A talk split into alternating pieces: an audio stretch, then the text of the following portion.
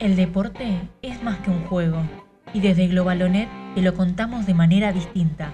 Con Ezequiel Lazagasti en la conducción, Agustín Palmiciano, Juan Manuel Ferrera e Iván Yaluner te traen toda la información del mundo deportivo. Bienvenidos a un nuevo episodio de Globalonet. Saludos a todos y a todas los que están del otro lado. Bienvenidos a una nueva edición de Globalonet Podcast la pata sonora de este medio deportivo que pueden encontrar en su página web que es globalonet.com. Capítulo número 13, nos estamos embarcando eh, ya llegando al final de año, pero con todavía muchísima información y hoy tenemos un programa sumamente cargado, así que ya voy a darle paso a mis compañeros. Bueno, me presento primero, mi nombre es Ezequiel Lazagasti, acá en la conducción, y del otro lado los tres pilares de la información en Globalonet. Empecemos por eh, el nuevo, el señor Iván Yeruner Somoza. ¿Qué tal? Buenas noches, mortales. ¿Cómo andan? Buen dispo para todos. Sigamos con el hombre del torso tallado, el señor Juan Manuel Ferrera. ¿Qué tal, muchachos? Buenas noches. ¿Buena cuarentena? ¿Vale todavía? No sé, me parece que hace rato, pero bueno. No sé, cuarentena hay todavía, pero... Y el jefe de voz, el señor Agustín Palmiciano. Me gustaría saber, cuando nos presentás a los tres X cosas, si fuésemos mosqueteros, ¿cuál sería Atos, Portos y quién sería la Miss? Buenas noches, buenas tardes. Vos sos D'Artagnan, acá en la China. Eh, Atos es. Eh, Atos es. No, espera, ¿cuál era el que, que era más hijo de.? Eh, Paul, no, sí, el, que era más garca es Ferrera y el, el, el, Aramis que era medio religioso soy yo y Aluner es el que queda.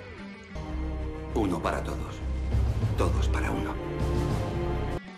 Así que eso seríamos, eso seríamos nosotros.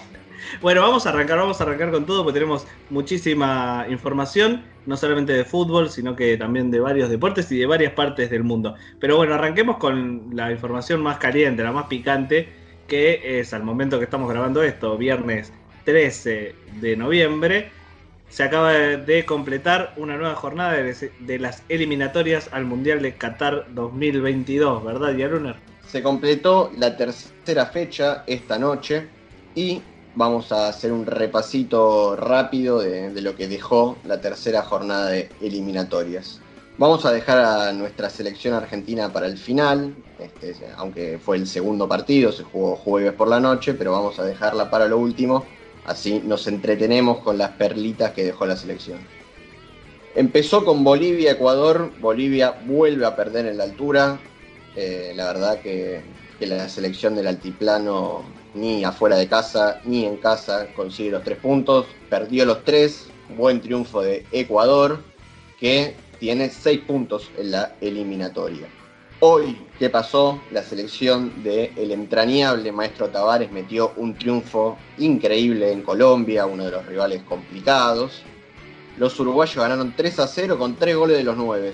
Para los que dicen que los nueve en el fútbol no van más, que el nueve clásico está extinto, uno de Cavani, uno de Suárez y uno de Darwin Núñez, el nueve suplente, entró y también mojó. Así que triunfazo de los charrúas. Chile, este, buscando revertir la, pésima experiencia de las eliminatorias de Rusia 2018 que se quedaron afuera. Ganaron hoy en Perú, un rival difícil, con este, dos goles del amigo Arturo Vidal, inoxidable Arturo, este, se lo podrá cuestionar por algunas cosas, a alguien le podrá caer mal, pero la verdad para mí es un jugadorazo. Y cerró la jornada Brasil, el pentacampeón, tres triunfos de tres partidos para los brasileros, gol de el Bobby Firmino, el delantero del Liverpool, le ganó a Venezuela que tampoco suma las eliminatorias, Venezuela y Bolivia, cero puntos los tres partidos perdidos. No queremos ser Valenzuela. Pero vamos a lo que nos importa y que vamos a tener bastante tela para cortar. Argentina-Paraguay en la bombonera. Les voy a dejar a ustedes que empiecen por el punto que más les haya gustado del partido de nuestra selección contra Paraguay. quiero la voz de la experiencia, primero que nada, alguien que vio a Argentina en el mismísimo Mundial de 1930, el señor Juan Manuel Ferrera. Bueno, sí, me quedo con el, el 9 jugando de 3, o sea, poco capcioso igual el enunciado porque es un jugador acostumbrado a jugar por las bandas, quizás más eh, de volante, tiene experiencia como delantero en, el equipo en, en Stuttgart de Alemania, pero fue de lo mejor de la selección argentina, además del golazo que hizo con un salto, eh, parecía Cristiano Ronaldo, ¿vieron esos saltos que, que, te elevan y que la cintura estaba casi a la altura de los hombros del marcador?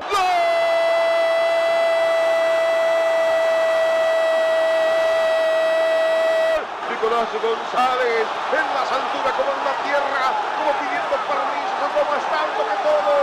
Y aparte a Paraguay, fue al área, cabeció, fue un golazo, después jugó bien, y tuvo la mala suerte de, quedar eh, opacado por la por la jugada que terminó con eh, la anulación del segundo gol de Argentina, que era un, un de él, una jugada que después siguió y llegó bien al fondo y tiró un buen centro para Lo Celso y Lo Celso volvió a alargar el, el, centro otra vez atrás para Messi y bueno, lo que hubiera sido una victoria lamentablemente quedó en empate.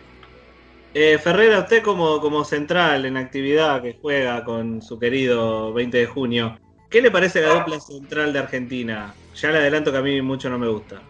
la dupla de centrales para mí va a necesitar un tiempo de adaptación para, para funcionar al nivel que la selección lo requiere. Creo que no hay demasiadas alternativas, me parece que son dos jugadores que eh, están bien elegidos en diferentes etapas de su carrera. Martínez Cuarta haciendo su primera experiencia en Europa con la Fiorentina, y Otamendi ya en la parte final de su carrera y quizá no en una liga tan competitiva como supo estar en Inglaterra, hoy está en la liga de Portugal. Pero me parece que no es el principal problema de, Argentina. Me parece que Argentina tiene mayor déficit en lo, que es la generación de juego. Eh, y ahí están todos los jugadores que deben estar. El único que quizá tenga un presente que, invite a, formar parte de la selección en mayor medida es el Papu Gómez. El resto son todos jugadores jóvenes en los mejores clubes de Europa y no hay eh, un ausente que pueda eh, solucionar esa falta de juego. Me parece que eh, la selección tiene que trabajar mucho todavía, que tuvo dos buenos resultados en el arranque, obviamente, porque ganó los dos partidos, pero que se le va a complicar con equipos de mayor jerarquía. Eh, no olvidemos que jugó contra Ecuador, que debutaba Alfaro un equipo en formación, y después con Bolivia, que le ganan todos a Bolivia. ganó, eh, no gana en la altura, o sea, el primer rival de que complicó eh, con un armado inteligente por parte de Berizzo y Argentina no le pudo ganar de local. Yo creo que en eso que dice Juan, de todas formas, ayer este, lamentablemente por una tragedia, porque la lesión de Palacios este, lo obligó a salir y, lo va a mantener un tiempo afuera de las canchas, seguramente ni siquiera llegue a la próxima fecha de eliminatorias, pero creo que la aparición de Lo Celso este, es interesantísima, me parece que, le dio algo más a la selección en estos partidos que no, no estaba encontrando, a ver, es, de, de ese medio, de esos jugadores, es el más creador de todos, y con Messi se asoció muy bien, sobre todo en la jugada del gol que terminó siendo anulada, pero me parece que, Scaloni se encontró de casualidad con una carta interesante en ese sentido, en la creación de juego de la mitad de la cancha. Sí, justamente con, esto que dice digo que, estoy de acuerdo que Palacio es un jugador que tiene esa característica de armado de juego, aparte de, lo que da en el equilibrio del medio. Resultó lamentablemente su lección con la entrada de Lochelso, que fue uno de los mejores también, junto con González, me parece que Lochelso fue de los mejores jugadores, pero bueno, es como que eh, todavía le falta, le falta, eh, le falta a la selección acoplarse del todo. Fue un mal partido de Messi, un mal partido de, de Lautaro Martínez también. Me parece que hay que hay que mejorar y mucho. Ahora se viene Perú, que está necesitado, que viene mal, que tiene un punto nada más, pero bueno, es un partido importante para Perú, a ver si se engancha en la pelea, y para Argentina para demostrar a ver si, si puede mejorar su nivel jugando de visitante. Cerremos con la opinión de, Agustín, a ver qué, qué, opinas vos de la selección, Agus. Bueno, eh, yo lo que veo en la selección es un equipo que todavía eh, está en formación, pero no a partir de un director técnico nuevo, que si vamos al caso, Scaloni ya lleva más de 20 partidos dirigiendo a la selección, sino que es una selección con nuevos jugadores, con nuevos nombres, que se tiene que acoplar, pero que igualmente eh, es muy pobre el desempeño que viene entregando en, las dos, en los dos partidos que, que ha jugado de, local en, en, Argentina. Hay que ver cómo sigue, pero bueno, a este ritmo, eh, seleccionados que quizá están más ensamblados como Brasil, se le va a complicar un poco más a, la selección. Eh, por lo demás, bueno, eh, la discusión de si Messi está bien, si no está bien, si hay otro jugador que se pueda sumar o no al seleccionado, eso me parece que es una cuestión más del día a día y que tiene que decirlo el propio entrenador y no podemos discutir a jugadores como Messi. Eh, así que veremos qué es lo que, lo que sigue para el futuro. Bueno, y Paraguay que la verdad que hizo un buen partido, fue inteligente, a mí particularmente me hizo acordar a, la selección de Sabela que sabía cortar los circuitos de juegos, eh, o sea, no defendía al azar, a mí me hizo acordar a eso. Pero la verdad que hace rato que viene, que, que le viene yendo bien acá en suelo argentino, ¿no, Juan?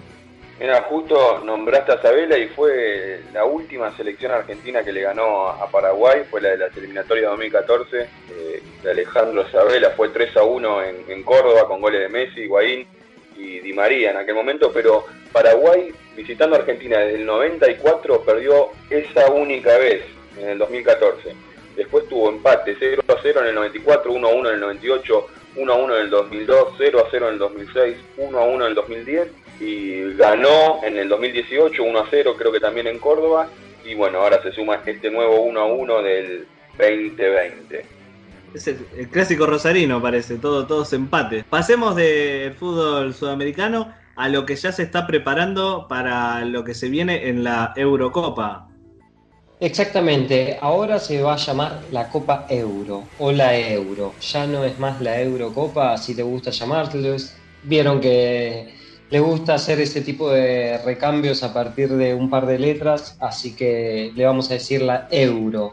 La Euro se va a mantener el nombre del 2020, pero a causa de la pandemia se jugará en 2021. Este mantenimiento del nombre es para no alterar el calendario de competencias, al igual que lo hizo el Comité Olímpico Internacional con los Juegos Olímpicos de Japón, que se jugarán en 2021, pero se mantiene como Tokio 2020. ¡Qué trucazo, ¿no? Bueno, el torneo se jugará el año que viene en 12 sedes distintas. Ya no habrá un torneo eh, que se jugará en un país y estas sedes serán Londres, Glasgow, eh, Dublín, Lisboa, Múnich, Copenhague, Ámsterdam, San Petersburgo, Bakú, Bucarest, Budapest y Roma. Les digo así rapidito cómo van a ser los grupos. Hay un grupo que se van a matar que justamente es el último, así que lo dejé para, para, que digan qué les parece, si quieren vaticinar algún tipo de resultado. Falta mucho, pero es un grupo heavy. Grupo A, Italia, Suiza, Turquía y Gales. Grupo B, Bélgica, Rusia, Dinamarca y Finlandia. Grupo C, Ucrania, Holanda, que ahora le dicen muchos Países Bajos, desde siempre, pero ahora cada vez más. Austria y Macedonia, primera vez que va a jugar la competencia y la figura Goran Pandev, jugador que jugó en el Inter, jugó su primer partido en 2002 con el seleccionado. Países Bajos ahora porque cambió la cambiaron el nombre oficialmente. No se llaman más eh, Holanda. Son los Países Bajos. A ver si salen campeón de una vez. Cambiaron el escudo, todo. No sé qué onda, pero bueno, nada, eso. No tenía el dato de Holanda, así que la verdad me parece muy interesante para que lo tengamos en cuenta, así que lo vamos a pasar a llamar Países Bajos nosotros también. Y pasamos al grupo D, donde habrá un clásico muy picante. Inglaterra, Croacia, República Checa y Escocia. Inglaterra, Escocia. Escocia vuelve a disputar después de 25 años la Copa Euro. Eh, es recibido en Escocia como verdaderos héroes nacionales. Los jugadores escoceses, tras volver a clasificar, la primera ministra lo celebró de manera sacada en las redes sociales.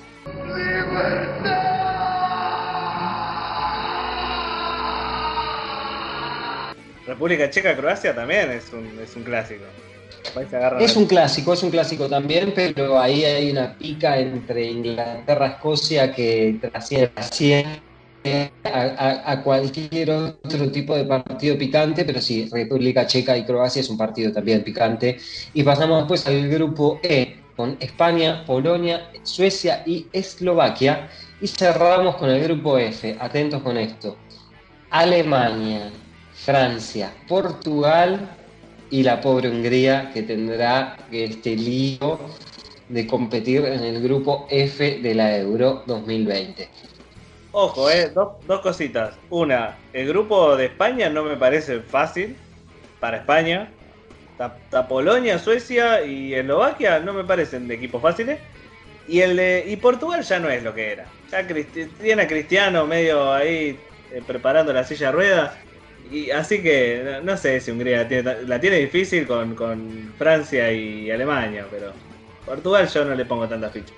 Sí, uh, quieren hablar todo. Me, Ojo, cuidado, cuidado con lo que decimos con Portugal porque se viene viendo y se dice mucho dentro de lo que es el, fútbol, que por ejemplo trazando esa comparativa entre Cristiano Ronaldo y Messi, se dice que bueno, no es lo mismo el seleccionado nacional cuando está Messi y de Portugal podemos decir que si no está Messi, si no está, perdón, Cristiano Ronaldo, no pasa mucho. Hoy tiene a grandes jugadores, tiene a Bruno Fernández que la está rompiendo y es un equipo que sinceramente promete. Si yo tengo que apostar, y lo firmo hoy como Ezequiel aposta, apuesta por Portugal como un no tan cuco, yo pongo mi fichita por Francia en ese grupo. No sé si le va a ir también. Es el último campeón del mundo. Por eso. Juan, ¿ibas a decir algo? No, quería decir que me parece que la, única chance que tiene Hungría de avanzar es ir al, al cementerio de Budapest y remover los restos de Puskas para probar una probable clonación y salir a jugar con 10 Puskas, un arquero y, bueno, porque lo mandaron, lo mandaron a, la, a la muerte ese grupo terrible, pero bueno, veremos. Después puede dar la sorpresa, pero creo que la tiene complicada. El último, el último jugador que recuerdo de Hungría es eh, Robert Walsner, el, centro delantero que andó por Boca, que creo que jugó uno o dos partidos. Bueno, eh, así que esa va a ser la nueva euro, la euro le vamos a decir ahora. Y bueno, paremos un poco con el fútbol, mucho fútbol, mucho fútbol. Pero acá tenemos a, un profesional de otro deporte, que es el señor Iván Yaluner, que nos va a hablar sobre tenis. ¿Qué pasó, Yalu? Vamos con la pastillita de tenis de cada programa. Se han sorteado los grupos del Masters de fin de año.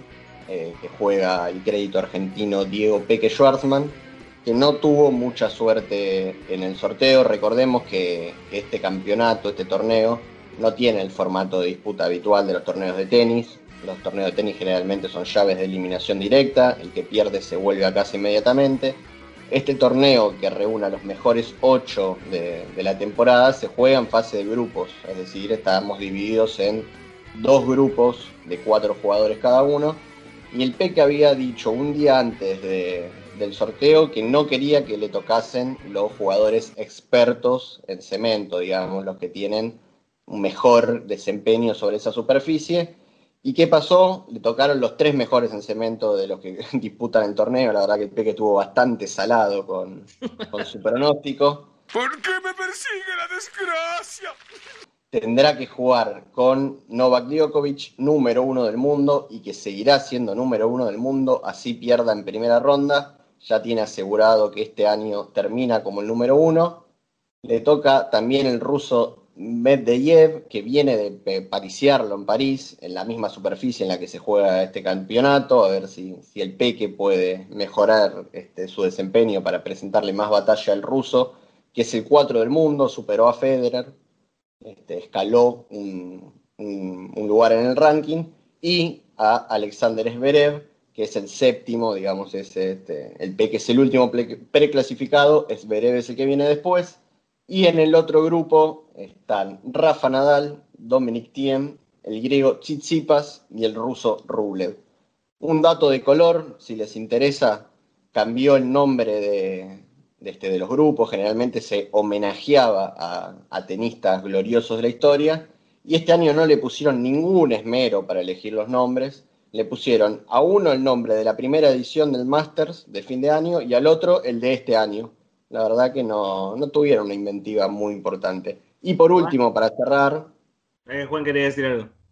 No, me, me llegó la información que, que tu favorito es el Diego Tsitsipas y, y no tiene mucho que ver con, con, con, su desempeño, ¿no? No sé si querés ampliar. Es un que hombre espectacular, este, el griego Tsitsipas. Ah, chale, ni que estuviera tan carita. ¿Bromeas? Es un papucho. Su cara parece tallada por los mismos ángeles. Este, es mi carta, no, obviamente mi carta es el Peque, por supuesto. Ojalá que, que el Peque se sume a Vilas y a Nalbandián como los ganadores argentinos de, de este torneo. Pero, Pero, si no lo gana el Peque, que lo gane con el griego. Con el griego. No, y lo que íbamos a contar, ya que estamos con el tenis, es decir, que terminó la temporada este año para Nadia Podoroska. Estaba jugando el torneo de Linz y estaba en cuartos de final, perdió en cuartos, así que termina el año para la Rosarina, que ha hecho este, el mejor año de, de su carrera. ¿Te acordás qué puesto terminó o te estoy matando?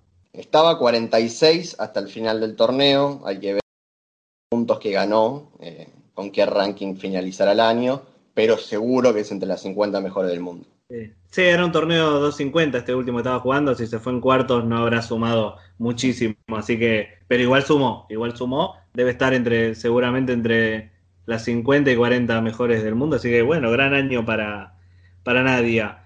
Eh, ahora pasemos a otro deporte, pisemos un poco la pelota y hagamos la ovalada y vámonos hacia el continente de los canguros, porque ahí mismo hubo una situación de homosexualidad y deporte, ¿verdad, Palmi?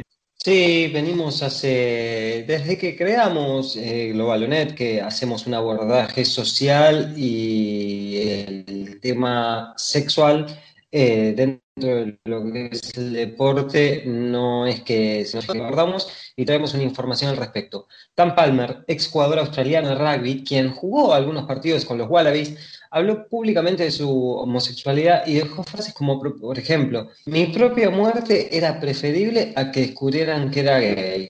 Los dichos del ex jugador hicieron eco en todos los medios del mundo a causa del conservadurismo en el deporte con cuestiones sexuales. El jugador y figura del equipo galés de rugby, Gareth Thomas, fue el único jugador que confesó abiertamente su condición al momento de retirarse en 2009. Palmer, también conocido, habló sobre cómo esta situación afectaba su vida, donde llegó a tomar pastillas y a tener una sobredosis a los 25 años.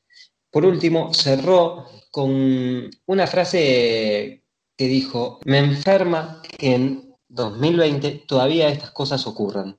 No, la verdad, terrible, terrible el, el deporte. Encima, viniendo de países que uno considera eh, más desarrollados y, con la mentalidad más abierta, pero igual, allá, como decía nuestra sección, eh, allá también pasa.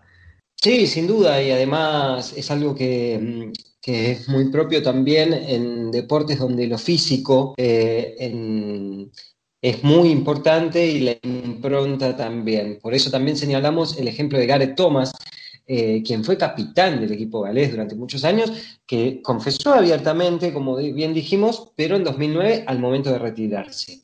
Eh, esta es una información del rugby, pero que atañe a todos los deportes, pero eh, también tenemos otras novedades al respecto sobre el rugby, que son las que nos va a contar Juan Manuel. Sí, muchachos, porque vuelven los Pumas, vuelve el seleccionado argentino de rugby a jugar en, este Tri Nations. ustedes saben que Finalmente los Springboks, el equipo de Sudáfrica, se bajó de lo que era el Rugby Championship eh, por cuestiones relacionadas con la pandemia. Sudáfrica no participa y bueno, entonces eh, se ha rebautizado el torneo como Tri Nation con la participación de Nueva Zelanda, con Australia y los Pumas. El torneo ya arrancó con el ida y vuelta entre Nueva Zelanda y Australia con una victoria por lado, pero en la madrugada del sábado 14 van a debutar los Pumas nada más ni nada menos que ante Nueva Zelanda. El último partido de los Pumas había sido en el Mundial de 2019, en, en Estados Unidos, al cierre de la primera rueda, un Mundial olvidable, eh, que Argentina no logró clasificar a la segunda ronda, y pasaron 13 meses sin partido, así que se viene con todo la vuelta de los Pumas, con alguna vuelta también de jugadores de Europa, como Juan Imov, uno de los más destacados, el Wing, que vuelve al seleccionado nacional, así que bueno, Veremos si los Pumas en este regreso pueden plantarle cara al poderosísimo equipo neozelandés, lograr una victoria histórica. o una derrota digna. Los Pumas, muy bueno. They win against the All Blacks. Vos también la adentro. Recuerden que pueden seguirnos en nuestras redes sociales que son arroba globalanet.web en Instagram y también pueden encontrarnos como globalanet en Facebook y en Twitter y leer las notas de la página de Globalanet que es globalanet.com. Justamente de eso vamos a hablar ahora porque en la semana salió una entrevista eh, realizada por nuestro querido Agustín Palmiciano a una figura internacional del deporte que la verdad, súper, súper interesante la entrevista. Agus, ya te felicitamos todos. Contanos un poco sobre qué trata. Bueno, muchas gracias. Entrevistamos a Shabnam Mobares, eh, jugadora de fútbol profesional, actualmente juega en Dinamarca, en uno de los equipos más populares del país, pero nació en Afganistán. Y como nosotros sabemos, hay una falta de infraestructura de los últimos años esta parte, que ahora empezó a cambiar a partir de la difusión del fútbol femenino, pero años atrás todas las chicas que jugaban al fútbol eh, estaban jugando eh, en la calle y con varones. No habían clubes que permitiesen equipos femeninos y demás. Bueno, el caso de Shabnam es muy similar. Comenzó eh, jugando en la calle, pero con una gran diferencia. En un campo de refugiados en Afganistán a causa de la guerra con Estados Unidos. Eh, hicimos una entrevista que se la recomendamos a la gente, no solo por ser miembros de Globalonet y por haberla hecho, sino porque es una nota con carácter social eh, y deportivo, donde contamos que la jugadora de 25 años abandonó su país como refugiada de guerra rumbo a Dinamarca en 2002 y ahí se hizo profesional. Y después tiramos, eh, vamos a tirar acá unos datos eh, donde según datos oficiales de la FIFA, eh, desarrolló un plan que se llama Estrategia del Fútbol Femenino, donde hoy 26 millones de mujeres juegan al fútbol de manera regular en 180 países y esperan extenderlo a través de este plan a 60 millones para jugadoras de 2000 en 2026 siguiendo con las cosas que nos cuenta la jugadora, donde visitó a su país en 2014 y, colabora con causas porque es activista social y la igualdad de derechos de mujeres. Eh, les contamos a los oyentes que Afganistán es considerado el país más peligroso para las mujeres, donde la violación no está penada por la ley, y de acuerdo a las estadísticas, el 87% son analfabetas y el 80% de matrimonios forzados. En este contexto, se hizo profesional Shamnam, que empezó jugando en su país, después se hizo profesional en Dinamarca, pero decidió jugar para el seleccionado afgano. Así que la pueden leer en nuestra web, eh, en globalonet.com, y dejar sus comentarios o seguirnos en las redes o conocer una historia nueva simplemente. Además, le mandamos un saludo a Julián Lupi, que ofició como traductor entre Globalonet y Shabnam, y nosotros para poder efectuar la nota, que también ha hecho sus aportes anteriormente en Globalonet, con una nota sobre su encuentro con Manu Ginóbili en un subterráneo en China. Claro, eh, nosotros como cada nota que hacemos acá en Globalonet nos gustaría poner los audios para ilustrar un poco la conversación de lo que terminó siendo la entrevista, pero bueno, entenderán que al estar en inglés no, no tendría mucha gracia poner, ponerlo acá. Así que le agradecemos mucho a Juli que, ayudó con la, con la traducción. Y ahora vamos con, otro tema. La verdad, antes de pasar a otro tema, se las recontra recomiendo la nota porque es súper, súper interesante. Pasemos a la última noticia del día, del capítulo, porque eh, el jugador Fernando Gago anunció su retiro esta semana. estaba jugando en el club Vélez Arfiel. Es el taco para Gago, tiene el primero Fernando, allí va Gago, va a ser un golazo de Gago. ¡Golazo! Pero que viva el fútbol, Fernando. Que viva el fútbol, Gago, enorme definición. Y decidió, bueno, eh, abandonar su carrera de futbolista ya, eh, después de una carrera exitosa en Boca Juniors, en el Real Madrid, eh, y, en, y, en, otros equipos. dijo, ya no doy para más, después de tantas lesiones, después de, sus problemas en, el tobillo, dijo, ya no doy para más, no la estoy pasando bien. Entendible, la verdad, la, decisión. Lástima a nadie, dijo el Diego, pero la verdad te pone un poco, te pone un, poco mal la, situación de, de Fernando porque es un buen jugador, te puede gustar más, te puede gustar menos, pero el tipo era un jugador que por lo menos a mí me gustaba y la verdad que ver lo que eh, su fracaso, entre comillas, siempre estuvo relacionado a, su falta de, a la falta de ayuda por parte del cuerpo a, la hora de, no lesionarse, te pone un poco, un poco mal.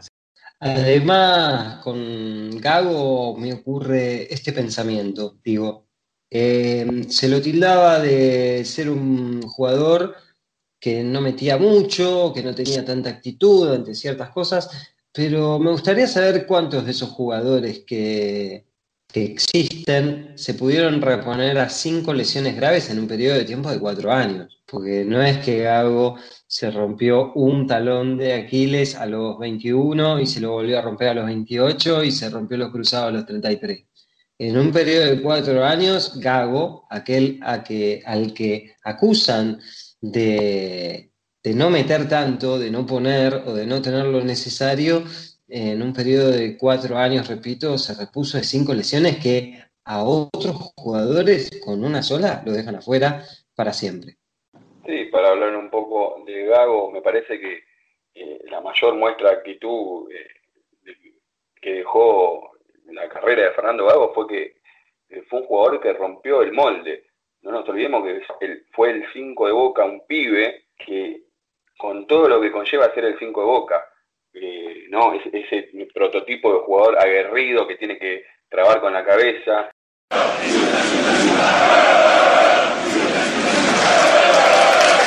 que hace que personas como Yaluner aplaudan este tipo de acciones. Y Gago siendo un pibe, se puso la 5 de Boca y rompió el molde de lo que es ser el 5 de Boca y un 5 en Argentina. Agarraba la pelota en el medio solo, sin doble 5, sin chamullo y ponía bocha de jugando de 5 a los 10, hacía mover el equipo. Un, realmente un jugadorazo que, bueno, lamentablemente con el paso del tiempo fue mermando su nivel. Mucho tienen que ver las lesiones, pero un jugador que jugó en selección argentina, jugó en el Real Madrid. Y, y ya te digo, para mí lo más destacable fue la personalidad que tuvo Gago para ser el jugador que fue jugando en, todos los clubes tan importantes donde lo jugó. Eh, no, no voy a recoger el guante de Ferrera, me parece un golpe traicionero innecesario en un momento donde no aplica golpear de esa manera. Este, yo creo que el árbitro, que el referí le hubiera restado un punto en las tarjetas.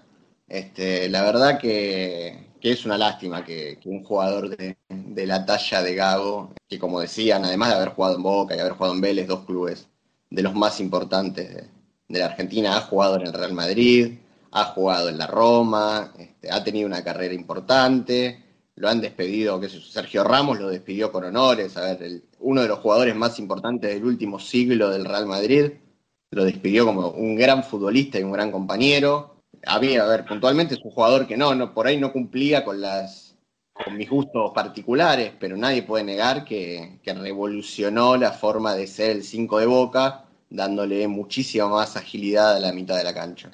Sí, a partir de esto surgió una situación donde uno hizo un posteo en redes sociales y empezaron a decir, no, no, para Gago no. Hay otros jugadores como por ejemplo en mitad de cancha Sami Khedira o David Beckham eh, o Cuchu Cambiazo.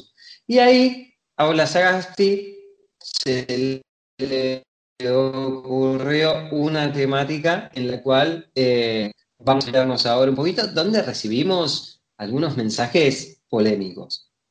Sí, se me ocurrió porque ahora cuando un jugador se retira lo quieren todos, ¿no? Pero en su momento eh, llovían las puteadas y me parece que es un poco el caso de Gago. Fueron algunos periodistas valientes que salieron a decir, che, todo bien con Gago, pero nunca me pareció tan bueno como decían. Entonces dijimos, bueno, jugadores sobrevalorados de la historia, vamos a hablar hoy. Le preguntamos a los oyentes de GlobalNet, nos tiraron algunos bastante polémicos que nos dan ganas de echarlos de, del medio directamente, dejar de seguir, apretar el botón de dejar de seguir. A ver, quiero preguntarle primero a ustedes sus opiniones antes de, hablar de los de los oyentes y tirar los míos. Eh, a ver, empecemos por Yalu. A ver, me voy a hacer cargo. Yo propuse a David Beckham y voy a explicar por qué.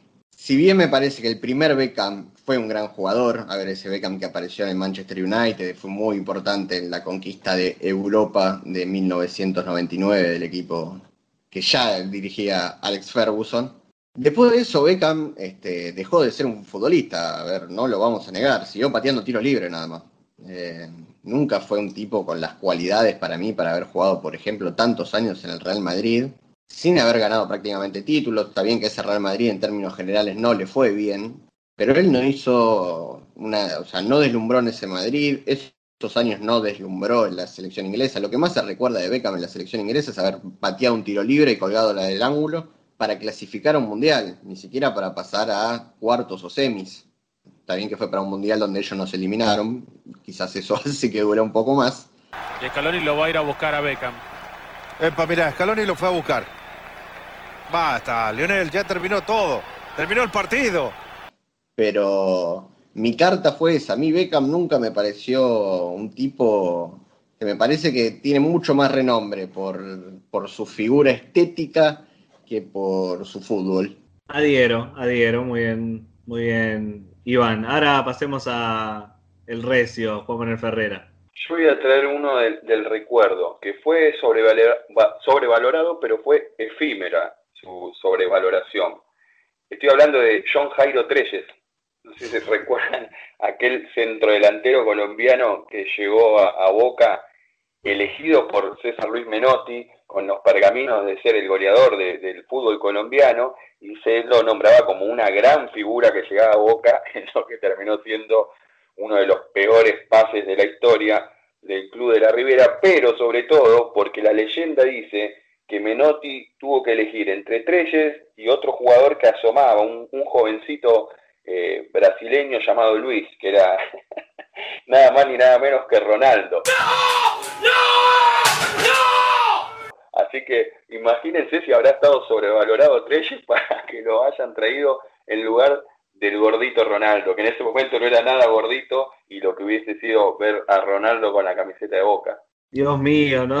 Perdimos a Ronaldo. Ay, Dios, cómo te quiero, Menotti. Eh, a ver, ahora el señor Agustín Palmiciano. El balón de oro en los últimos años se disputó entre un número uno y un número dos.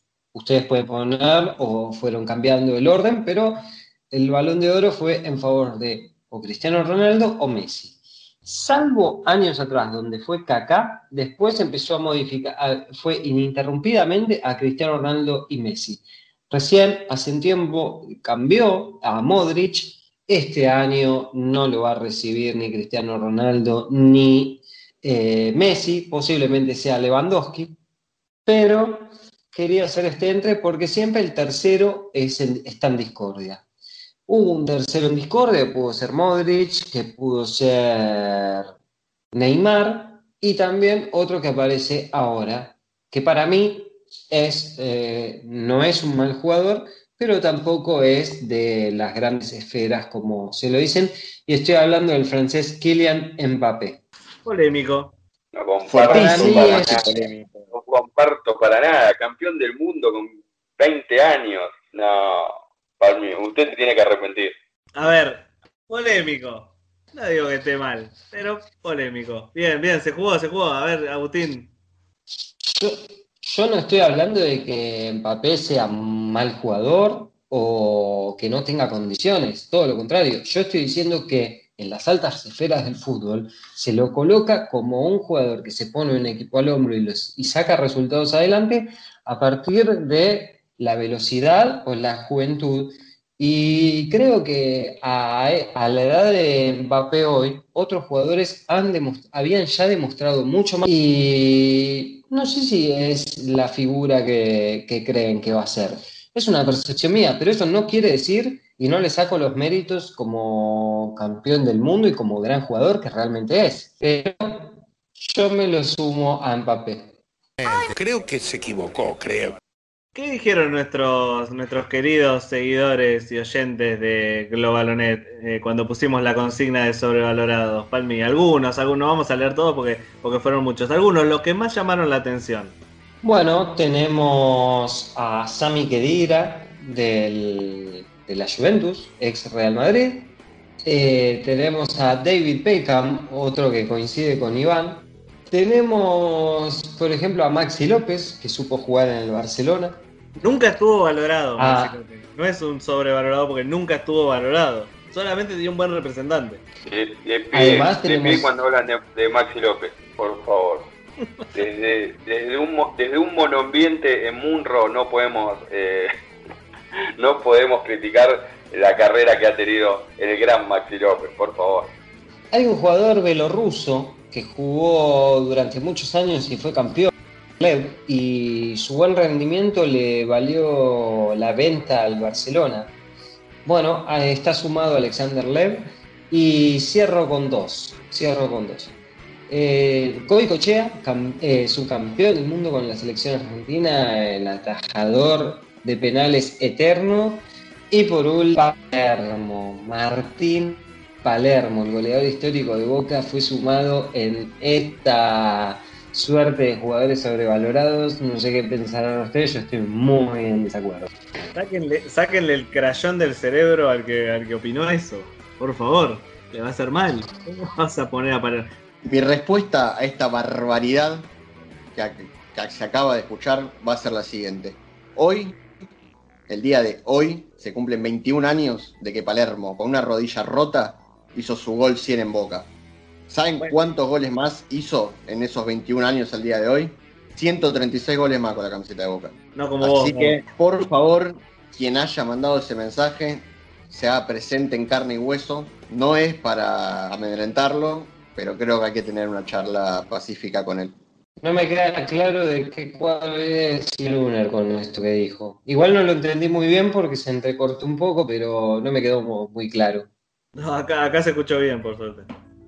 Ah, el, el nivel el nivel de bosterismo que, que se está manejando es alarmante. O sea, acaban de, de menospreciar a, a Goicochea y, y nadie va a decir nada. Solo vamos a hablar de Palermo y de los goles que hizo lesionado. Cuando Goicochea fue el artífice de uno de los momentos más importantes de la selección argentina y uno de los últimas, una de las últimas alegrías que nos dio la selección argentina. Y, y no, nadie lo va a defender a Goico, bueno, está bien. Tira Kalisevic, atacó. Atajó Goicoechea. Y Argentina pasa mediante los penales. Sobrevalorado Goico, por Dios. Y Alu, y después ya cierro yo. No, me voy a hacer cargo de semejante piña. A ver, por supuesto, este, ¿cómo, voy a pensar que Goicoechea está sobrevalorado? Ha sido este, una de las principales figuras de una de las gestas que más recordamos. El Mundial del 90 nos ha dado material nostálgico inolvidable. O sea, de ninguna manera, por decirlo de Palermo, estoy avalando esa, barbaridad sobre Goico. Así que me vengo a defender de otra piña traicionera de me viene, me viene al pie lo que estaban hablando tanto Ferrera como Yaluner, porque se adapta a mi definición para, para saber cuándo un jugador está sobrevalorado. Porque un jugador que la rompe en el partido que la tiene que romper, como Riquelme contra el Palmeiras en la final de la Libertadores, como Ronaldinho en la Champions, como el Diego en el 86 contra los ingleses, el jugador que la rompe en el partido que la tiene que romper no puede estar nunca sobrevalorado y se transforma en algo más que un jugador, se transforma en un mito. ¿Cómo le pasó a Goicochea? Goicochea después no, no le atajó una pelota a nadie, pero ya con lo que hizo en el Mundial del 90 quedó como un mito. Entonces, un mito está más allá de todo y no puede ser sobrevalorado ni infravalorado. Es un mito, está en otro escalón. Así que, tomando en cuenta esta teoría que tengo yo sobre cuándo un jugador está sobrevalorado y cuándo no, me permito mostrarle mi listita cortita y al pie. Voy a empezar por un jugador que le gustaban mucho los ravioles de la madre, ya al toque lo habrán sacado. Jugó en Lanús, jugó en Europa, jugó la Champions con, con un equipo de Rumania, se casó con Amalia Granata, o estuvo en pareja, vino acá, la rompió en Newell's y River dijo, este es el próximo Búfalo Funes. y la verdad, se compraron las caretas, todo. Todo el amor para nuestros amigos de River. Boca ha tenido a, a Takahara, o sea, no lo podemos quejar. Pero el ogro Fabiani sufrió una sobreestimación de niveles cósmicos antes de llegar al club millonario. No, trabó Fabiani, se la lleva. Tatán, tatán, tatán, tatán. Fabiani, tatán, tatán. ¡Qué golazo! ¡No! ¡No, Fabiani! A ver, pasemos al próximo. Eh, este es un jugador del Barcelona que acá concuerdo con el, cabezón Ruggeri cuando dijo en un equipo, eh, eh, en otro equipo que no fuera el Barcelona era un jugador más. Yo creo que Gerard Piqué no es ni por asomo uno de los mejores defensores del mundo ni, uno de los mejores defensores de la historia. Estuvo, tuvo la suerte de estar en un equipo que era una máquina que no lo atacaba a nadie. Si no te ataca nadie, pareces un buen defensor. O sea, no, no me lo vengan a comparar con Nesta y Maldini en el Milan. A ver, pasemos a otro de los que tengo acá en mi listita negra. Alguien que se dedicó a comer banco durante la mitad de su carrera, pero todo su país lo alababa como si hubiera sido no Mesías del fútbol. Hablo del señor Chicharito Hernández, que no sé por qué México estaba tan orgulloso de él cuando no tocaba una pelota y creo que el último gol que lo vio hacer le pegó a la pelota y le pegó en la cara. Sea, así de malo era. Acá vamos con alguien de la selección argentina que se sobrevaloró a partir de los números. Y acá tengo que estar de acuerdo con Fantino en su pelea contra, contra Miguel Simón, que le tiraba números y datos y números. Y a veces los números no te dicen todo. Porque que un jugador tenga 100 goles contra Haití no es lo mismo que el Tata Brown que tiene un solo gol en la selección y fue contra Alemania en la final del mundo. Y me refiero al señor Pipita Higuaín, que puede ser uno de los máximos goleadores de la selección argentina y no sé qué, pero la, la verdad que la mitad de los goles se lo metió a Corea del Sur, a Panama Paper, a República de las Almejas y cerró los goles más importantes de la historia de, de- de la selección. Los goles que te tenían que dar los títulos se los cerró. ¡Ay, se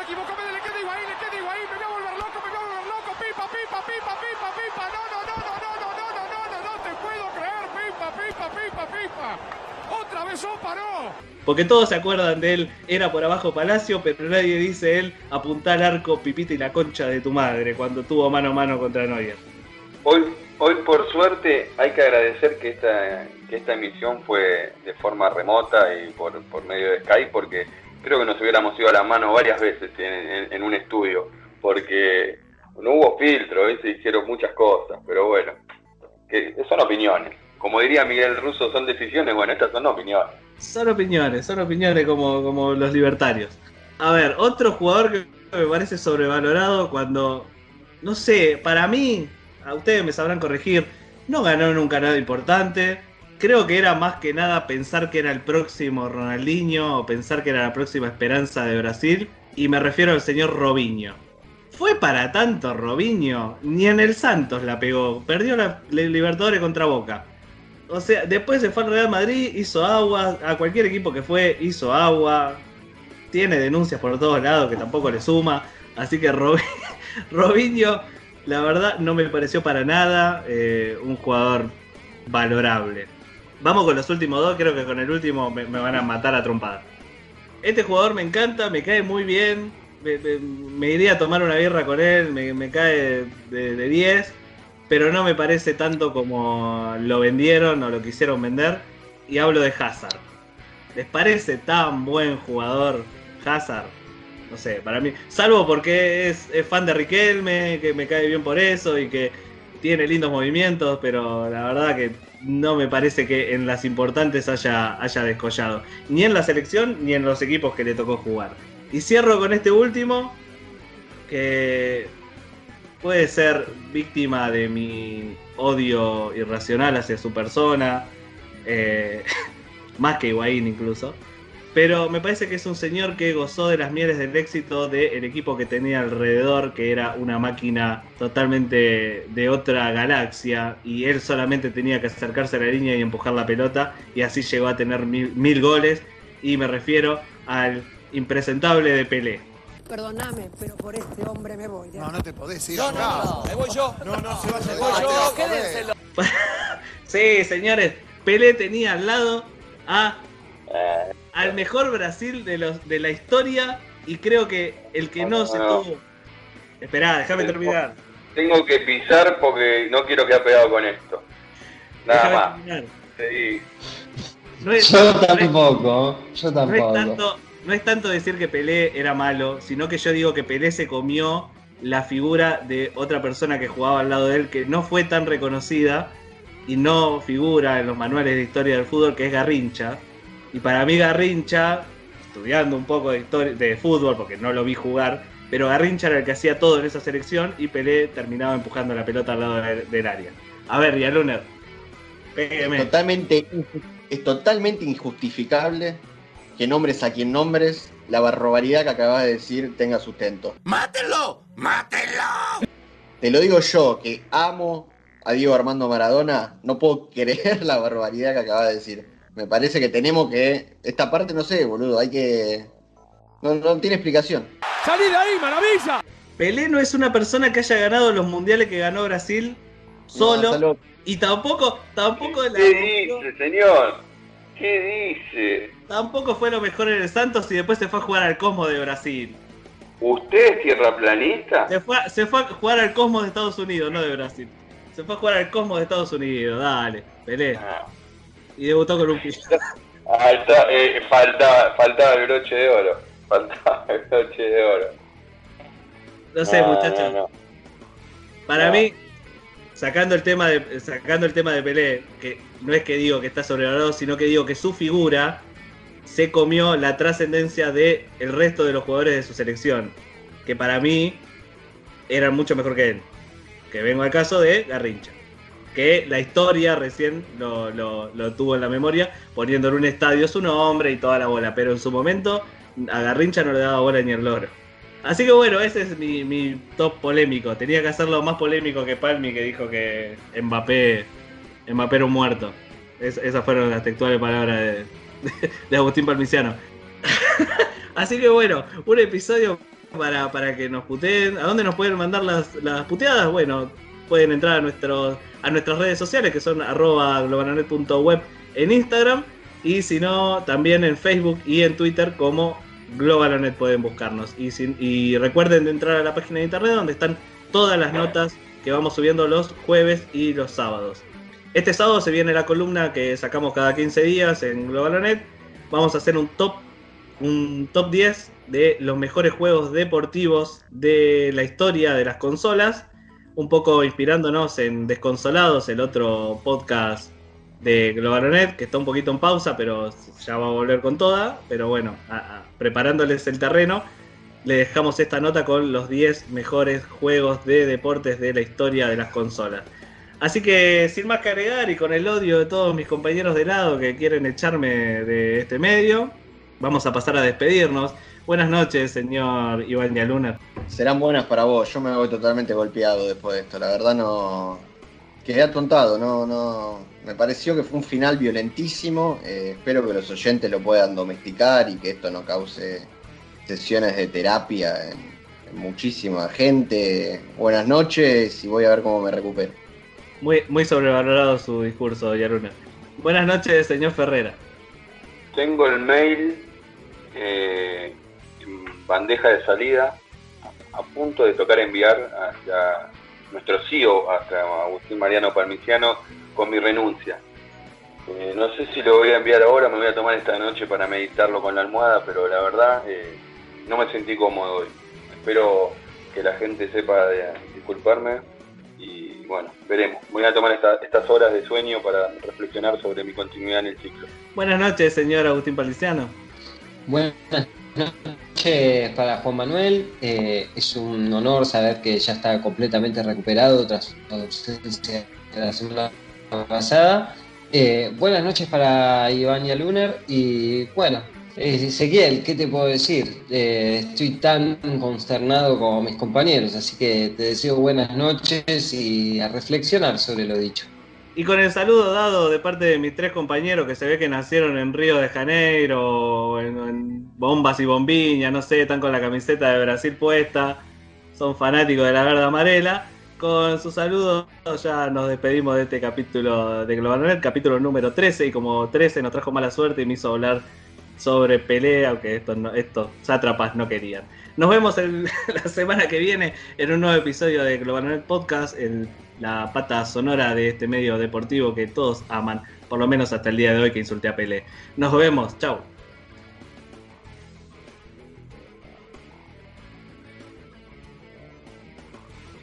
¿Quieres sumarte a nuestro equipo Globalonet? ¿Cómo puedes hacerlo? Seguinos en nuestras redes sociales, Facebook, Globalonet, Twitter, arroba Globalonet, Instagram, arroba globalonet.web. Desde el 2017 te acercamos todas las noticias. Entra en nuestra página www.globalonet.com y entérate de todo.